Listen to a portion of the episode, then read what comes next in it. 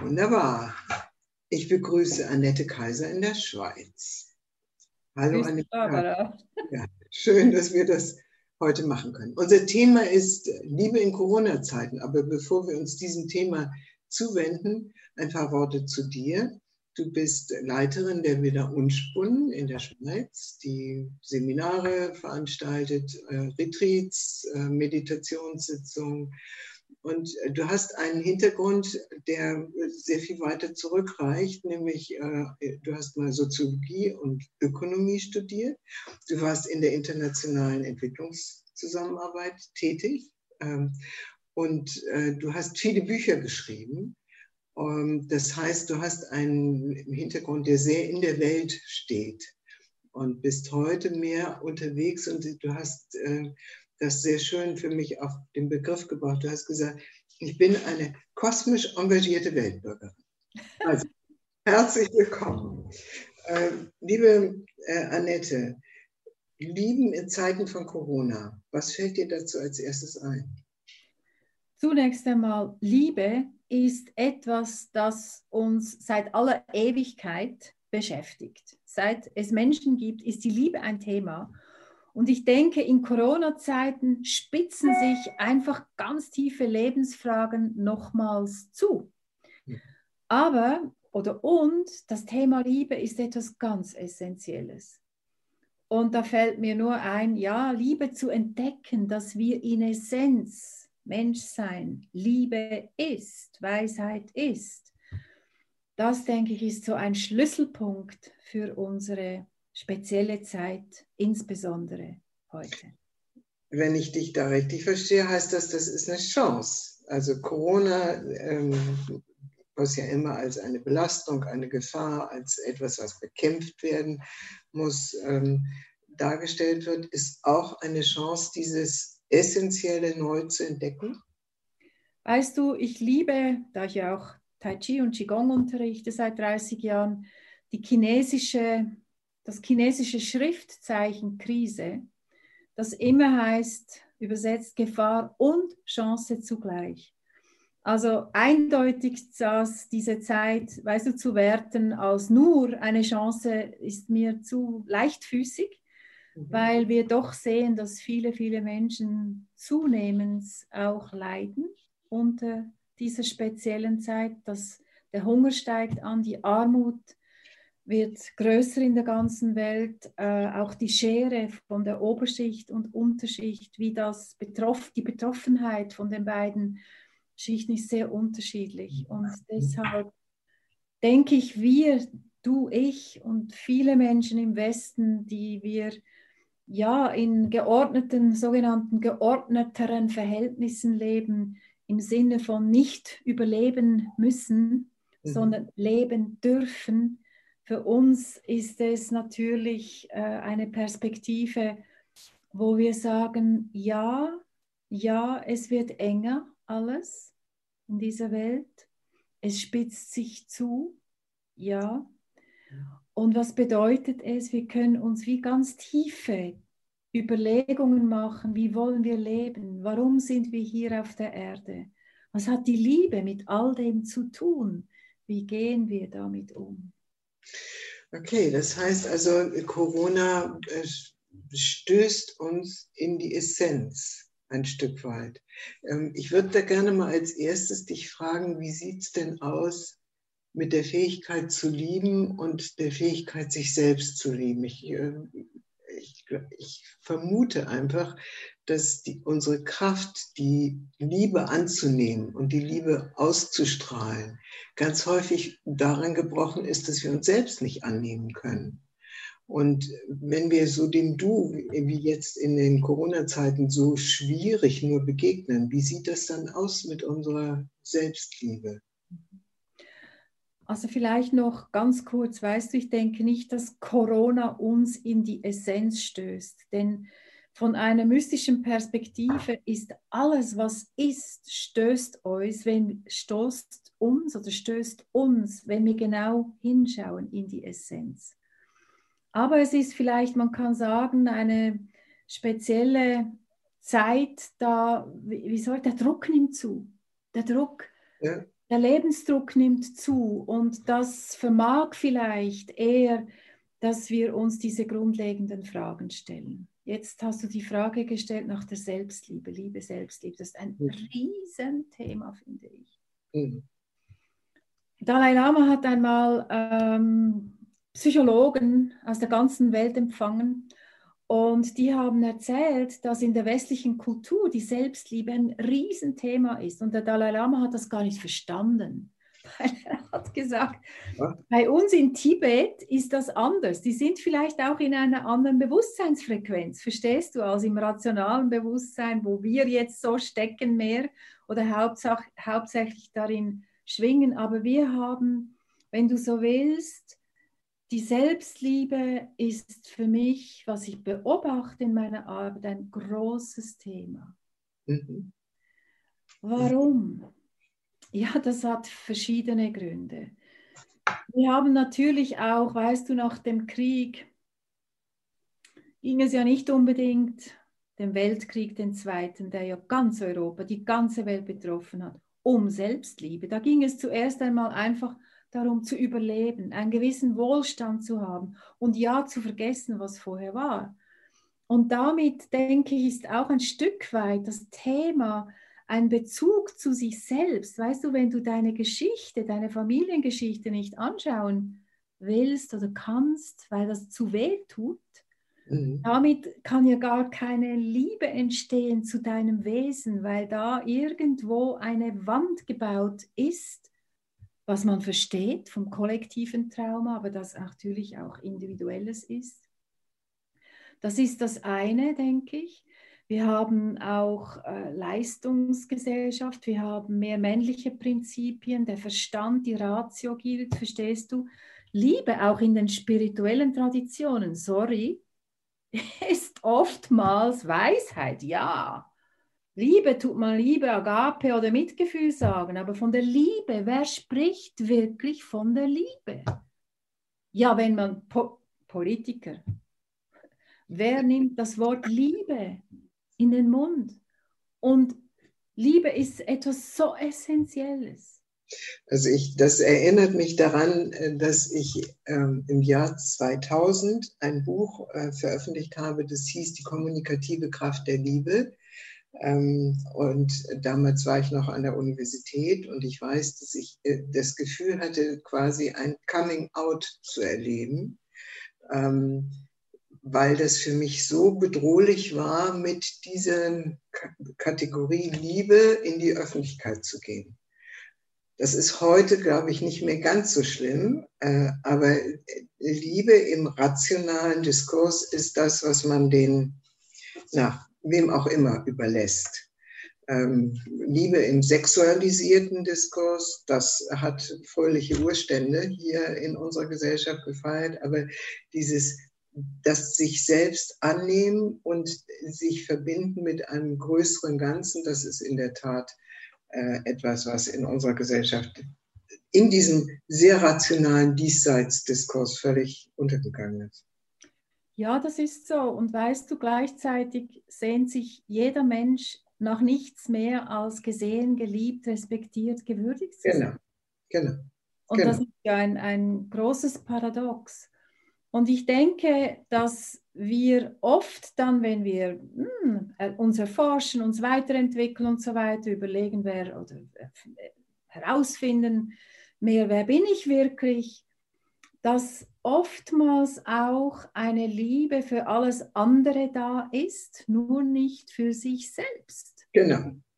Und da wird ja auch der Spruch in der Bibel, liebe deinen Nächsten wie dich selbst, sehr häufig so interpretiert, dass man liebe deinen Nächsten, aber nicht dich selbst. Ja, und das ist, das hat mit, mit ganz vielem zu tun, natürlich mit der Angst, blasphemisch zu sein fast, oder? Ähm, äh, wir haben auch eine gespaltene Kultur, eben Eros und Agape ist eigentlich gespalten in unserer Gesellschaft. Mhm. Agape ist gut, man dient dem anderen, die Liebe sozusagen in Charity, also mit den ganzen äh, Hilfswerken und guten Taten, die du tun sollst, oder? Eros ist eher tabuisiert. Und eigentlich eben gehört das wirklich zusammen. Und Liebe, weißt du, wenn man das beginnt, so auszudehnen, zu verstehen tiefer, das ist so was Köstliches zu schmecken, zu erleben, zu erfahren, dass wenn wir Menschen fähig sind, wirklich, liebe deinen Nächsten wie dich selbst, liebe deinen Nachbar wie dich selbst, wenn da eine Liebe zu diesem Wesen entsteht, das hier sitzt und das braucht dazu wie eine bestimmte Abstraktion auch, nämlich ein Zurücktreten können in eine Zeugenschaft, die dann das wahrnimmt, dieses Wesen, das hier sitzt und eine Liebe zu empfinden. Da öffnet sich auch eine Tür für alle anderen Wesen, die dann plötzlich in ihrer Wesenhaftigkeit gesehen werden können, mit dem Herzen geschaut werden kann und dort sozusagen eine Liebe im inhärent im Gewahrsein strömt. Einfach so. Ich weiß nicht, wer diesen Begriff geprägt hat, aber äh, es gibt so eine Formulierung, es gibt einen erotischen Weltbezug. Ähm, und ich, äh, ich habe das Gefühl, wenn wir auf das Leben in dieser, in dieser erotischen Gegenwärtigkeit äh, schauen, dann sind wir mit einem liebenden Herzen unterwegs. Ja, das ist spannend. Die Erotik spielt eigentlich in, in, vielem eine große Rolle. Man sagt ja auch, die Evolution hat etwas damit zu tun, weil sie über Absolut, absolut. Chardin arbeitet. Die Erotik hat auch in der spirituellen, im inneren spirituellen Prozess, wo, von woher ich komme, ich bin von der Sufi-Tradition, wo das Göttliche als der Geliebte oder die Geliebte angeschaut wird, begriffen wird. Und ich als die Liebende, wo die Liebe, Liebende und der Geliebte, die Geliebte sich sozusagen vereinigen. Und das ist ein erotischer Prozess, im innersten Kern das Selbst, die, die, die, das Körperliche mitnimmt. Und, und in eine Art größeren Kontext stellt von Schöpfer, Schöpferin und Schöpfung, wo das eben über die Liebe in, eine, ein, in einem Einssein sich ausdrückt. Ja, also eins und nicht zwei. Ja dass sozusagen in der Liebesbewegung die Trennung sich auflöst. Ja. Ja. Jetzt ähm, eine ganz schwere Frage. Ähm, können wir das Leben lieben und das Leben lieben in seiner Vergänglichkeit? Also Corona ruft ja die Frage der Vergänglichkeit plötzlich auf und mein Eindruck ist, dass diese Frage komplett verdrängt wird und alles sich darauf richtet, sozusagen das Leben beherrschbar zu machen, Krankheit und Tod beherrschbar zu machen. Ähm, wenn wir das Leben lieben, müssen wir ja irgendwie diese Vergänglichkeit mitlieben. Geht das? Also, zunächst einmal, die Frage ist, was wir mit Leben definieren. Weißt du, weil das ist auch ganz unterschiedlich. Es gibt Definitionen, die sagen, das Leben ist ewig. Mhm. Das kennen wir auch aus philosophischen, religiösen Kontexten, oder? Ähm, das. Wenn wir jetzt das Leben so mehr im allgemein sprachlich gemeinten Sinne meinen, dann ist das ja das Alltägliche. Ein Kind wird geboren, wir heiraten, wir haben einen Beruf, wir verlieren wieder etwas, äh, wir werden älter, all das. Es gibt so einen Bogen oder so einen Kreis. Und wenn du das meinst, ich denke, wir können alles lieben, aber die Frage ist, was wir unter Liebe verstehen und unter Lieben verstehen, weißt du? Weil ich sage zum Beispiel, wir haben ja so, so Ausdrücke, ah, ich liebe Spaghetti oder Cappuccino. Wenn du das anschaust, ist dieser Cappuccino so groß, der Teller und die Tasse so groß. Also lokal ziemlich klein, oder? Sieht so aus, ja. Ja, genau. Und äh, zeitlich ist es auch ziemlich begrenzt, oder? Wir mhm. haben, trinken das so in fünf Minuten, zehn Minuten ist gone, oder? Dann ist ja auch die Frage, wo ist jetzt der Cappuccino, wo, ist das, wo beginnt er und wo beginne ich? So, das sind interessante Fragen. Anyway, ich liebe den Cappuccino, ist zeitlich und räumlich sehr begrenzt. Mhm. Nun, wenn ich sage, ah, ich liebe meine Katze, ich liebe meinen Hund, wir benutzen ja sehr oft diese Worte, ich liebe. Hm? Ja, wie ist es jetzt da? Wieder lokal gesehen und zeitlich gesehen. Ah, da haben wir plötzlich eine Ausdehnung. Ha? Der Hund, vielleicht 14 Jahre, die Katze und so weiter. Das ist ganz eine andere Dimension. Ist auch eine Art von Liebe. Und in allem ist die göttliche Liebe, aber es sind verschiedene Frequenzen, weil Raum und Zeit das dichter hat oder weiter ausgedehnt. Partnerschaft, die große Frage. Ich liebe dich. Ja, wie oft sagen wir denn das? Das ist schon mal eine gute äh, Frage. Es ist nämlich schön, wenn wir das uns täglich sagen, wenn du, ich liebe dich wirklich. Und wenn du auch, ist, ja, wenn es ernst ja, ja. ja. Die Liebe mit, da gibt es von C.G. Jung, finde ich, eine ganz schöne kleine, kleine Stufe, der sagt, weil das charakterisiert, darum frage ich auch, das Leben lieben. Da muss man ein bisschen genauer hinschauen.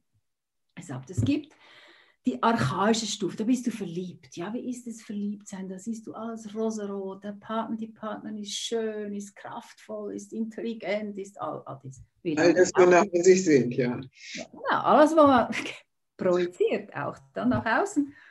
Und wie lange dauert das? Ja, vielleicht drei, vier Monate, wenn man Glück hat. Aber je mehr einem das passiert, desto kürzer wird diese Zeit. Das kann man übrigens beobachten. Ja. Das habe ich erprobt, weil ich wollte nämlich immer verliebt sein, weil das so ein toller Kick war im Leben. Und ja. da kam doch meine Lehrerin, Frau Tweedy, und hat gesagt, ich bin immer verliebt, ich weiß nur nicht in was. Das hat mich interessiert.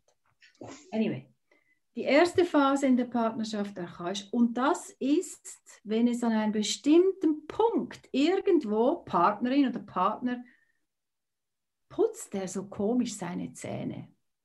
Paff. Und die Blase platzt. Und du merkst, das ist die zweite Phase, wo du deine Projektion zurücknehmen kannst, oder?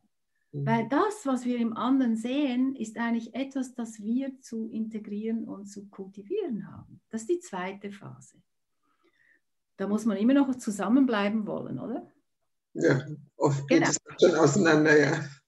Genau. Dritte Phase, CG Jung, ist, dass Nähe-Distanz geregelt werden muss zwischen den Paaren, ob Mann, Mann, Frau, Frau oder Mann, Frau, das spielt keine Rolle, so dass sich jeder entwickeln kann.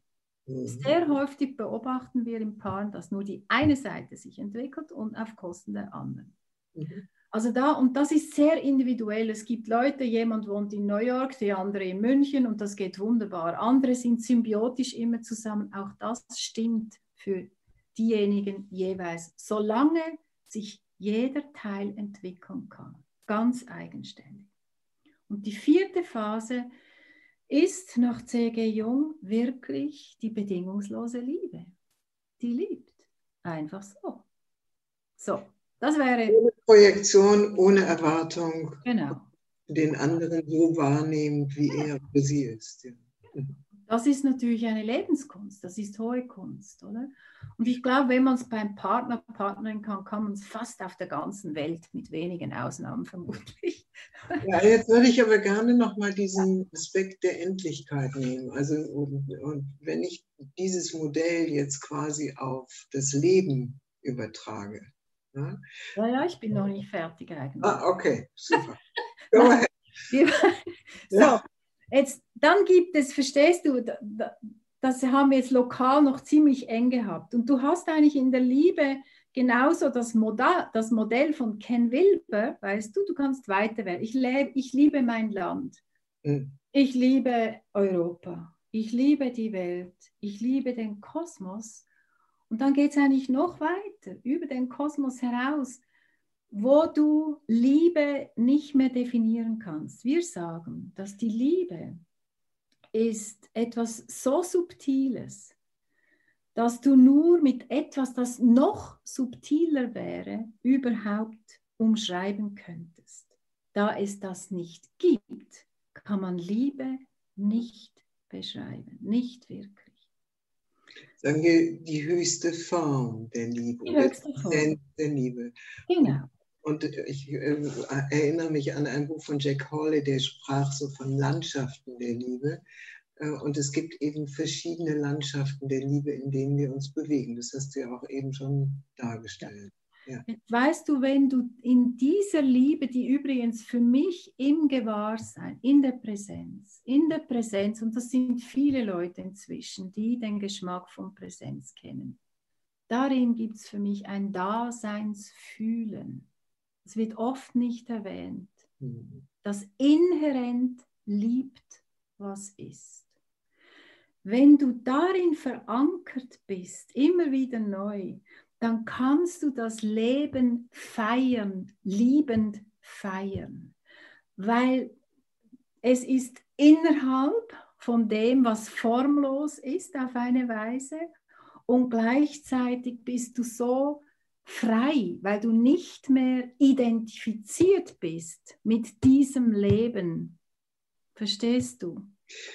Ja, und da wird es natürlich schwierig, wenn du identifiziert bist. Und deswegen äh, sage ich jetzt nochmal, ähm, also den Bezug zu Corona. Wenn wir, wenn wir in, also im menschlichen individuellen Leben ist es vielleicht Krankheit, Trennung, Verlust, Reputationsverlust oder was auch immer. Jetzt haben wir kollektiv Entwicklungen, wo wir in, also jetzt mal in unserem Land oder in unseren Regionen nach langen Friedenszeiten und langen Wohlstandszeiten mit unterschiedlicher Verteilung, wohl, wohl gewusst, aber doch nach langen Zeiten, in denen man so das Gefühl haben konnte, einigermaßen sicher zu sein. Und jetzt plötzlich bricht diese Pandemie ein und die ganzen Sicherheiten äh, sind in Frage gestellt. Da lieben zu können, diese, das, was ist, ist ja doch eine besondere Herausforderung. Ja, siehst du, für mich ist das nicht ganz so, weil durch meine Schulung, die ich, die ich erleben durfte mit Frau Tweedy, gibt es zum Beispiel dieses Verständnis, das Sicherste ist hier und jetzt. Jegliche andere Sicherheit ist eine scheinbare Sicherheit. Und ich verstehe natürlich, was du sagst, weißt du, auf der menschlichen Ebene natürlich.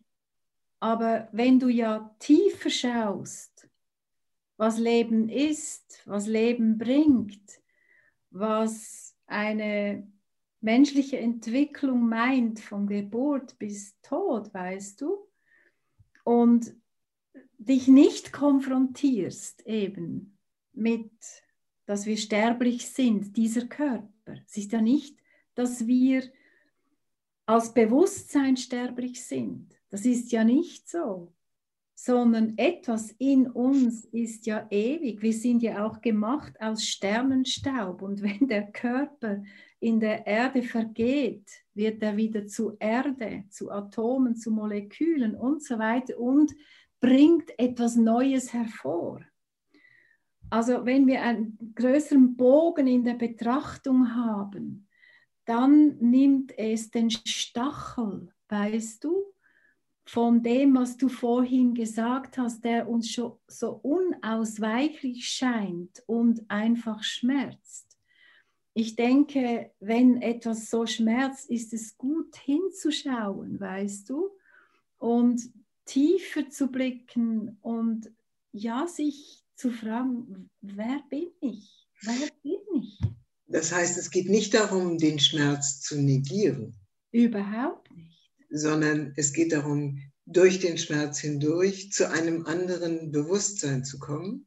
Ja, ich denke, das ist immer so. Wir können nicht den Schmerz weghaben wollen oder Unruhe oder Unfrieden. Es gibt ja nicht nur körperlich, sondern es, gibt, es ist ja auch psychisch, auch die Ängste. Wenn sie kommen, geht es darum, die, wenn, wenn du so willst, ganz anzunehmen im Jetzt und zuzulassen, wenn es weh tut oder wenn es uns verunsichert. Und in diesem Jetzt-Kraft, die liebt inhärent, was ist, geschieht eine Transformation dadurch.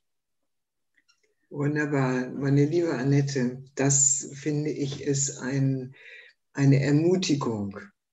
Ähm, statt gegen das, äh, was ist, anzukämpfen, es irgendwie liebevoll zu umarmen, nicht im Sinne der Negation der Schwierigkeiten, sondern einfach, weil es da ist.